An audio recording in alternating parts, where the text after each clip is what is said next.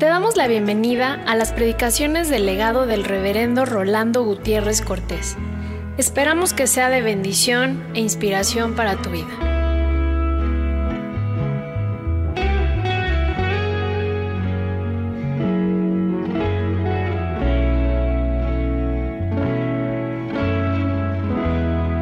Marcos 9, del 14 al 29. Cuando llegó a donde estaban los discípulos, vio una gran multitud alrededor de ellos y escribas que disputaban con ellos. Y enseguida toda la gente, viéndole, se asombró y corriendo a él le saludaron. Él les preguntó, ¿qué disputáis con ellos? Y respondiendo uno de la multitud, dijo, Maestro, Traje a ti a mi hijo que tiene un espíritu mudo, el cual, donde quiera que le toma, le sacude y echa espumarajos y cruje los dientes y se va secando. Y dije a tus discípulos que lo echasen fuera y no pudieron. Y respondiendo él les dijo, oh generación incrédula, ¿hasta cuándo he de estar con vosotros? ¿Hasta cuándo os he de soportar? Traédmelo y se lo trajeron. Y cuando el espíritu vio a Jesús, sacudió con violencia al muchacho, quien cayendo en tierra se revolcaba echando espumarajos. Jesús preguntó al padre, ¿cuánto tiempo hace que le sucede esto? Y él dijo, desde niño. Y muchas veces le echa en el fuego y en el agua para matarle. Pero si puedes hacer algo, ten misericordia de nosotros y ayúdanos. Jesús le dijo, si puedes creer, al que cree, todo le es posible. E inmediatamente el padre del muchacho clamó y dijo, creo, ayuda mi incredulidad. Y cuando Jesús vio que la multitud se agolpaba, reprendió al espíritu inmundo, diciéndole, espíritu mudo y sordo, yo te mando, sal de él y no entres más en él. Entonces el espíritu clamando, y sacudiéndole con violencia salió y él quedó como muerto, de modo que muchos decían, está muerto. Pero Jesús, tomándole de la mano, le enderezó y le levantó. Cuando él entró en casa, sus discípulos le preguntaron aparte, ¿por qué nosotros no pudimos echarle fuera? Y les dijo, este género con nada puede salir, sino con oración y ayuda. Mateo 17, del 14 al 21, cuando llegaron al gentío, vino a él un hombre que se arrodilló delante de él diciendo, Señor, ten misericordia de mi hijo, que es lunático y padece muchísimo, porque muchas veces cae en el fuego y muchas en el agua y lo he traído a tus discípulos, pero no le han podido sanar. Respondiendo Jesús dijo, Oh generación incrédula y perversa, ¿hasta cuándo he de estar con vosotros? ¿Hasta cuándo os he de soportar? Traédmelo acá. Y reprendió Jesús al demonio, el cual salió del muchacho y éste quedó sano desde aquella hora. Viniendo entonces los discípulos a Jesús aparte dijeron, ¿por qué nosotros no pudimos echarlo fuera? Jesús les dijo, por vuestra poca fe, porque de cierto digo que si tuvierais fe como un grano de mostaza diréis a este monte, pásate, y aquí, allá, y se pasará, y nada os será imposible. Pero este género no sale sino con oración y ayuno. También el Evangelio de Lucas, capítulo 9, versos 37 al 43, registra que al día siguiente, cuando descendieron del monte de la transfiguración, una gran multitud le salió al encuentro, y he aquí un hombre de la multitud clamó, diciendo, Maestro, te ruego que veas a mi hijo, pues es el único que tengo y sucede que un espíritu le toma y de repente da voces y le sacude con violencia.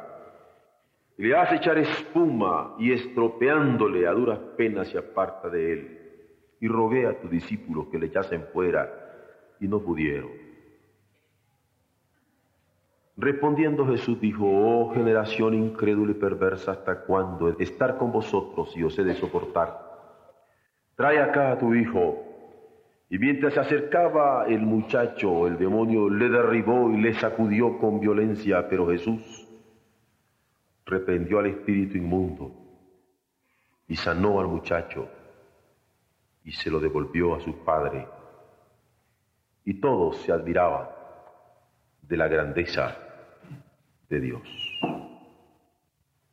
En esta noche quisiera que pensáramos en el pasaje que hemos leído en los Evangelios, en donde Jesús se encuentra con un padre que tiene a un hijo endemoniado, que está sufriendo de los demonios y que está haciendo grandes estragos en el equilibrio del hogar.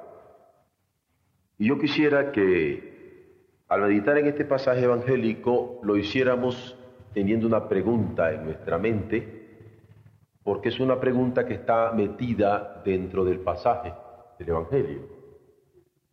Es una pregunta que el Padre prácticamente la formula es una pregunta que los discípulos de manera expresa se la formulan a Jesús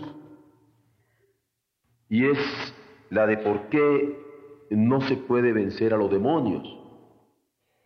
Porque el Padre sufría al ver al Hijo dominado por los demonios.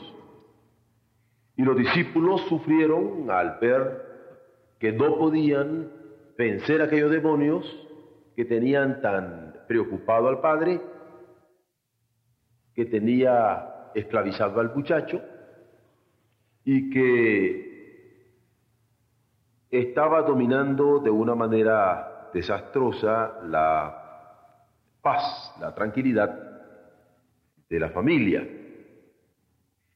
Llama la atención que Jesús llega donde estaban sus discípulos y el Evangelio así lo registra.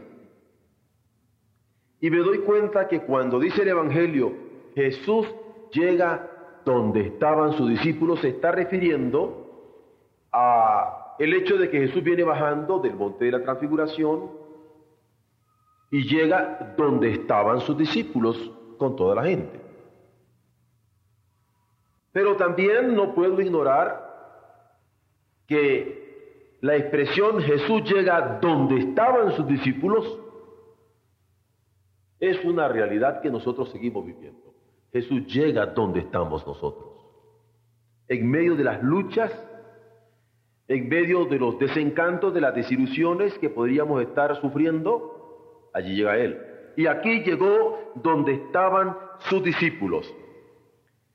Por otro lado, el mismo Evangelio dice, que cuando Jesús llega donde estaban sus discípulos, dio a la multitud que los rodeaba. Porque los discípulos estaban rodeados de una multitud alborozada y alborotada.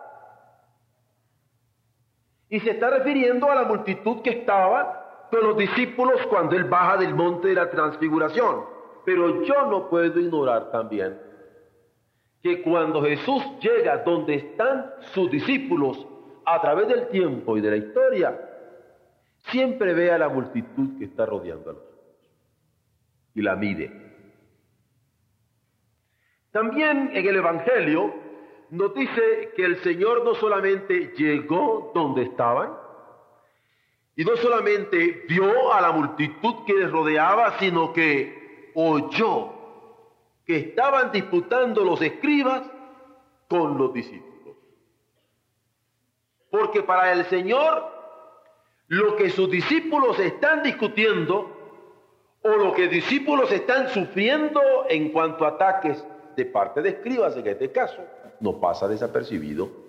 Y así llega, ve y oye lo que estaban pasando en aquel momento de disputa los suyos. Pero registra también el Evangelio que el Señor les atrae La expresión que usa es que asombrados van donde Él, que asombrados corren hacia Él, que asombrados le saludan. Y la expresión le saludan es expresión evangélica.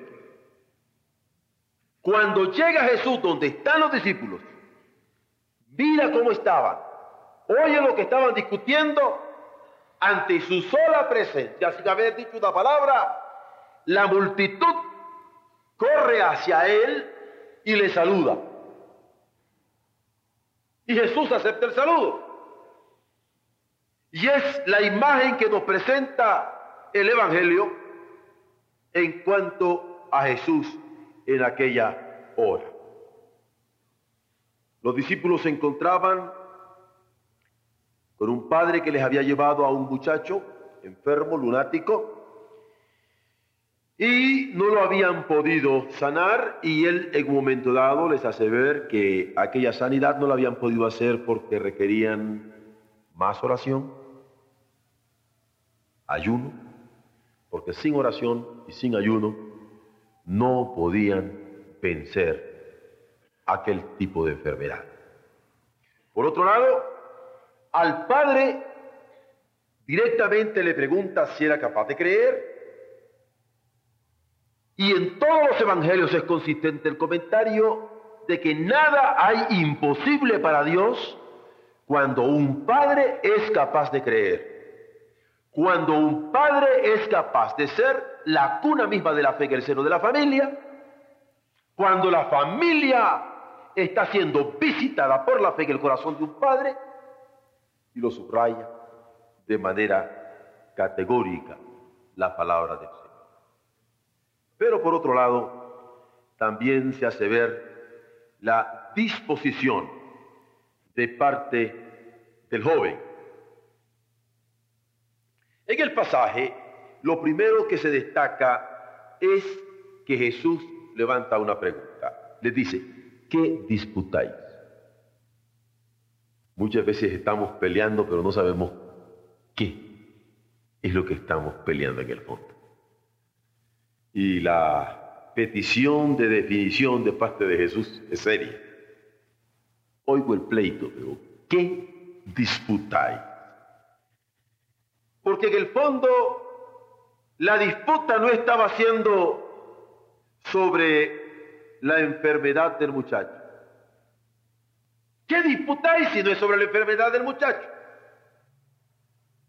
En el fondo tampoco estaba siendo sobre la legitimación del discipulado, en donde ellos hubieran dicho, sí es cierto que no podemos sacar los demonios de este muchacho, pero somos discípulos del maestro y nadie lo puede poner en duda. Ni era sobre la enfermedad del muchacho, ni era sobre una legitimación de su discipulado. ¿Qué disputáis entonces? Allí había un padre con deberes de creer. El padre debía de creer.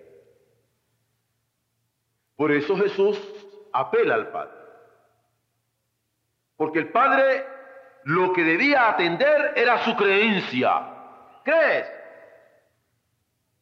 El problema no estaba en la enfermedad del muchacho. El problema no estaba en la legitimidad del discipulado. Aquella disputa tenía un fondo. ¿Qué es? Le dice al padre. Por eso le pregunta, ¿qué disputáis? Pero no solamente se dirige al padre, sino que a los apóstoles también posteriormente les hace ver que lo que hacía falta en ellos era oración, oración y ayuno. La enfermedad ahí estaba, el discipulado ahí estaba, pero en el Padre hacía falta ubicar la creencia y en los apóstoles la práctica de la oración y del ayuno. Por eso ante la pregunta, ¿qué disputáis? la revelación se comienza a dar. Pero luego continúa en el pasaje cuando el, el Señor, luego de que es enfrentado a viles comentarios, porque le dicen que el problema era que el muchacho había llegado enfermo, que los apóstoles no le habían podido sacar los demonios. Y él les dice, oh generación incrédula. Y eso de recibir un calificativo de parte de Jesús como generación incrédula era un golpe que se estaba aceptando a aquellos discípulos que habían andado con él. Aquella multitud que había sido testigo del ministerio de él.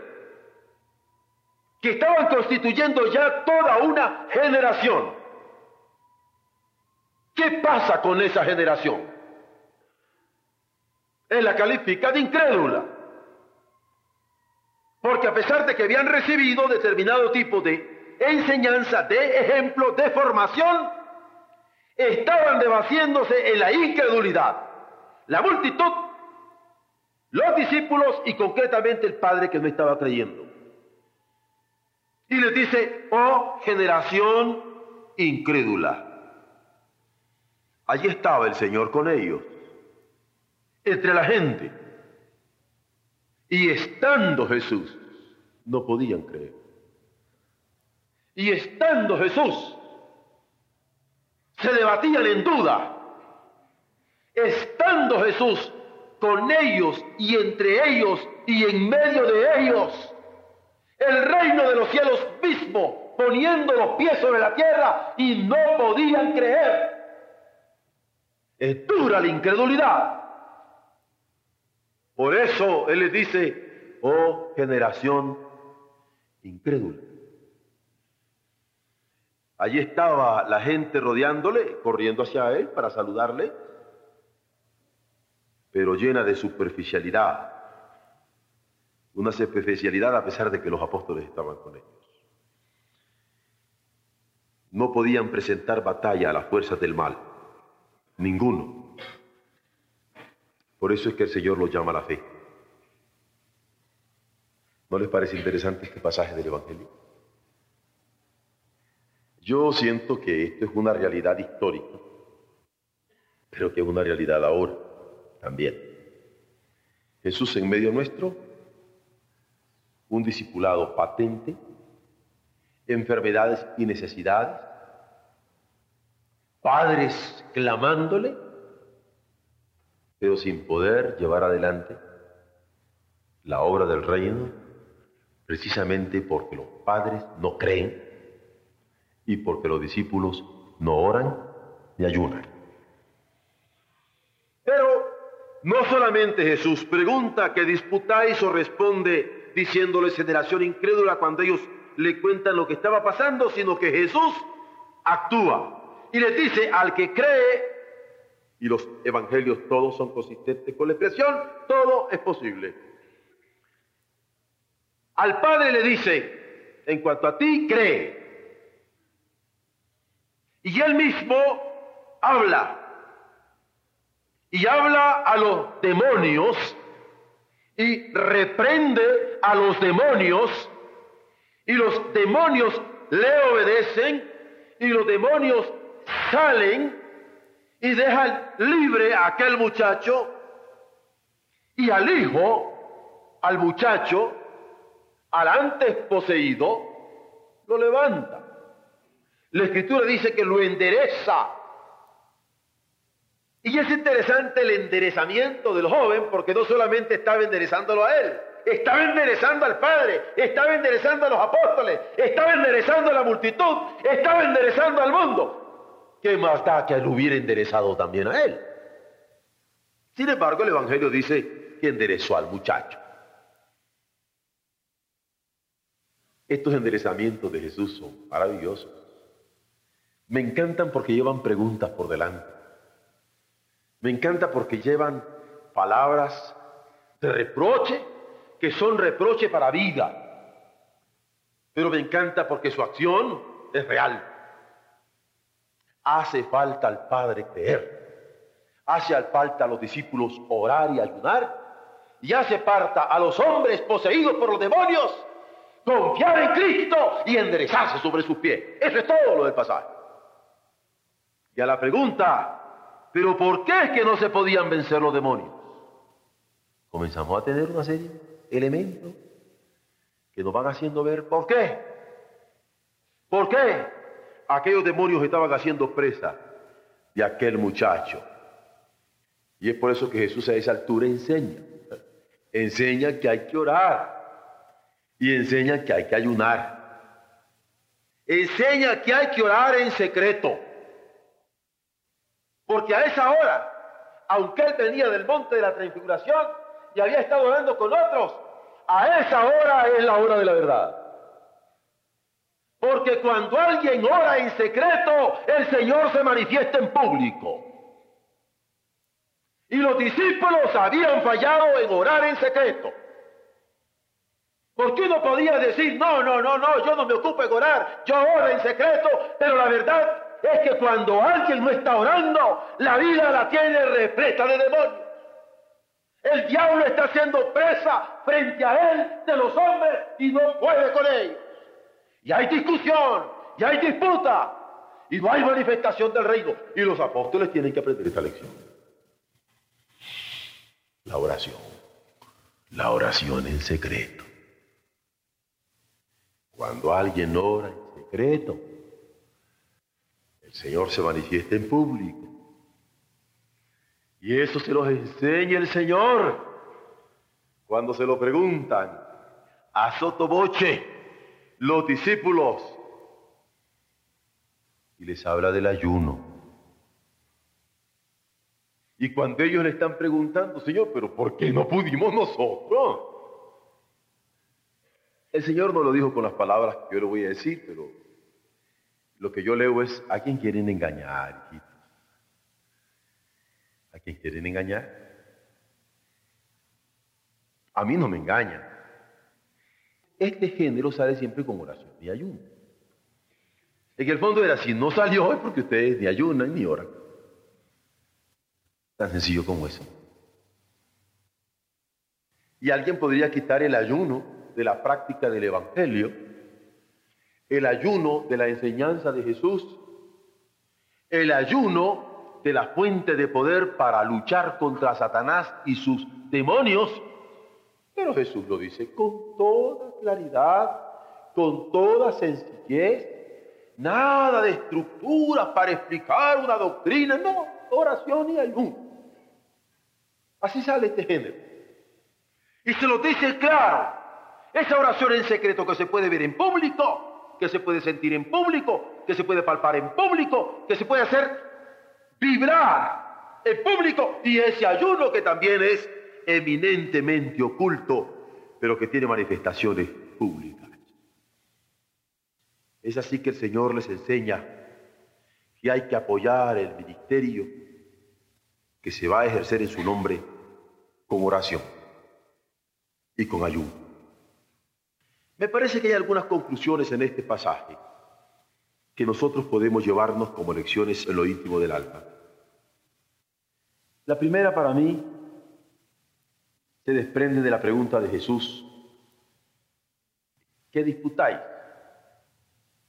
Porque me parece que nosotros debemos de ubicar siempre nuestras disputas. ¿Qué estamos disputando? ¿Cuál es el pleito que tenemos? ¿Contra quién estamos peleando? Porque si nosotros andamos peleando con cosas mínimas, tontas y sin ninguna importancia, no vale la pena. Al hombre se va a juzgar por el tipo de lucha que tiene. ¿Cuál es la lucha que tú tienes? ¿Dónde se ubica tu lucha? ¿Contra qué estás luchando? ¿Contra quién? Esa es una lucha. Y el Señor cuando pregunta, ¿por qué? ¿Qué disputáis? Ubica al hombre a poner claramente el campo de su lucha. A veces nosotros estamos luchando por muchos detalles que no son el meollo, que no son la raíz que no son la cofia, que no son el corazón. Hay que saber ubicar los campos de lucha. El proverbio común lo dice, no hay que gastar pólvora en infiernito. Nuestra energía espiritual hay que ubicarla, saber cuál es nuestro campo de lucha. ¿Qué disputáis? ¿Qué disputáis? Tanta disputa y lo que necesitaban era orar. Tanta disputa y lo que necesitaban era ayunar. Tanta disputa del padre que porque mi hijo y lo que necesitaba era creer. ¿Qué disputáis?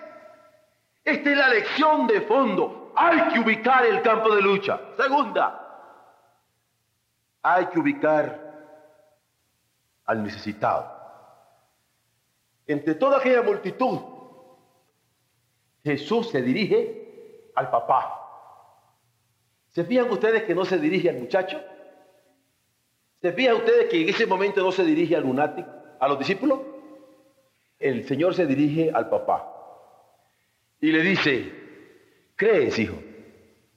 No, lindo el hombre, te dice, Señor, dice, ayuda a mi incredulidad. Qué lindo. Creo, Señor, pero pero ayuda a mi incredulidad. Hay un momento en que aquel titubeo del hombre es lleno de sinceridad, de honestidad, y le pide ayuda. Pero lo bello para mí es que Jesús ubica claramente el lugar de necesidad, el problema. Este hombre necesitaba creer, y así se lo dice.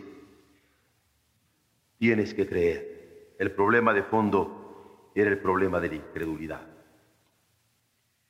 En tercer lugar, hay que ubicar al mismo necesitado a creer.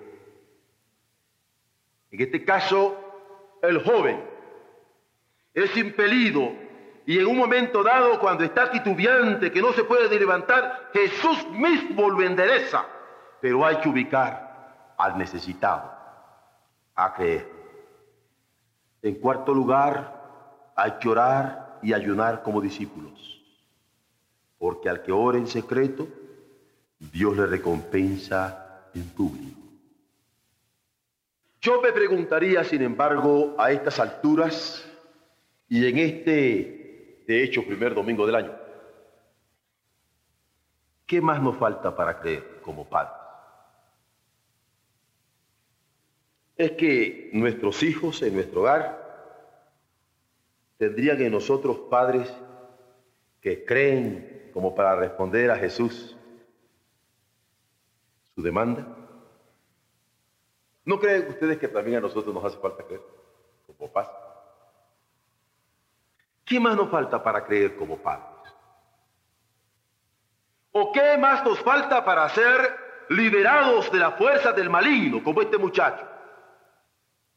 Yo me preguntaba como muchachos, porque acaso algunos estén queriendo ser libres, pero no pueden, queriendo gozar de su juventud, pero están maniatados, y el diablo los tiene esclavizados de su pasión, esclavizados de su apetito, y se revuelcan como puercos, como este lunático, porque no pueden liberarse. Y hay padres que no creen a fondo, y ellos están maniatados ¿qué nos falta? Porque si nos falta creer como padres, pues para luego es tarde. Hay que creer en nuestros hijos para que ser libres. Pero si nos falta a nosotros como jóvenes, darnos cuenta de que es el diablo mismo el que nos tiene manatado, al que cree todo es posible. Y si a mi padre no le ha sido posible creer, Voy a creer yo con toda la fuerza de mi corazón, pero voy a ser libre en el Señor. ¿Qué nos falta? Para que las fuerzas malignas nos abandonen. ¿Y qué nos falta para que podamos ser enderezados por la mano de Jesús, como aquel muchacho? Porque aquel problema fue y a pesar de que aquel muchacho siente que los demonios van saliendo de él, está batido todavía que el suelo. Y es cuando el Evangelio dice que el Señor lo toma y lo endereza. Yo quisiera ver que el Señor nos permita durante todo este próximo año de 1984, como jóvenes, vivir una experiencia de gente enderezada, porque el Señor nos enderezó con Él y nos levantó.